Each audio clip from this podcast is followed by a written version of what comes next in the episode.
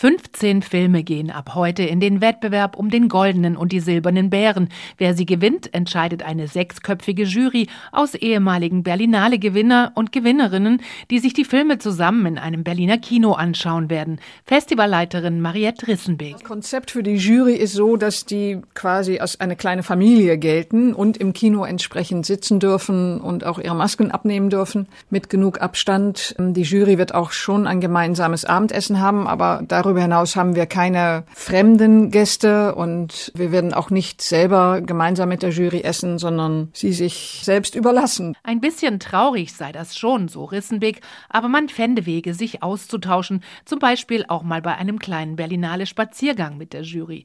Wichtig sei vor allem gewesen, einen Termin noch vor dem Festival in Cannes zu finden. Also ein Teil der Berlinale ist es, die internationale Filmbranche zusammenzurufen und sie auf die Filme, die bei der Berlinale laufen, Sachen aufmerksam zu machen. Und dieser Teil ist am Anfang des Jahres wichtig, weil diese Filme anschließend dann ihren Weg ins Kino finden müssen. Wenn man das auf den Sommer verschiebt, beziehungsweise wenn das auch auf einem Zeitpunkt nach Cannes verschiebt, verändert sich diese gesamte Bedeutung eines Filmmarktes. Und wir haben deshalb beschlossen, den Filmmarkt digital im März stattfinden zu lassen. Wir müssen unbedingt vor Cannes stattfinden, um diesen Sog fürs Arthouse-Kino richtig gestalten zu können. In diesem besonderen Berlinale-Jahrgang sind spannende Filme dabei. Ein Drittel des Wettbewerbs bestreiten dabei deutsche Produktionen, darunter auch Daniel Brühls Regiedebüt nebenan, eine schwarze Komödie, die in einer Berliner Eckkneipe spielt.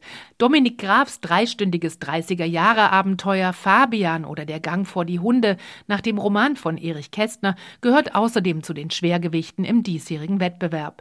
Die akkreditierten Journalisten und Journalistinnen sowie das Fachpublikum sehen die Filme per Online-Stream. Eine große technische Herausforderung für die Organisation des Festivals, sagt Berlinale Verwaltungsleiterin Adrienne Boros diese ganze digitalen Events, die haben die Kollegen jetzt im Endeffekt innerhalb von zwei, drei Monaten auf die Beine gestellt. Und natürlich drücken wir jetzt alle, alle Daumen, dass es alles gut läuft und auch technisch läuft, weil da sind wir jetzt nicht ganz so geübt natürlich. Für den digitalen Berlinale Branchentreff wurden zusätzliche Serverkapazitäten angemietet und Technik für die Mitarbeitenden im Homeoffice angeschafft.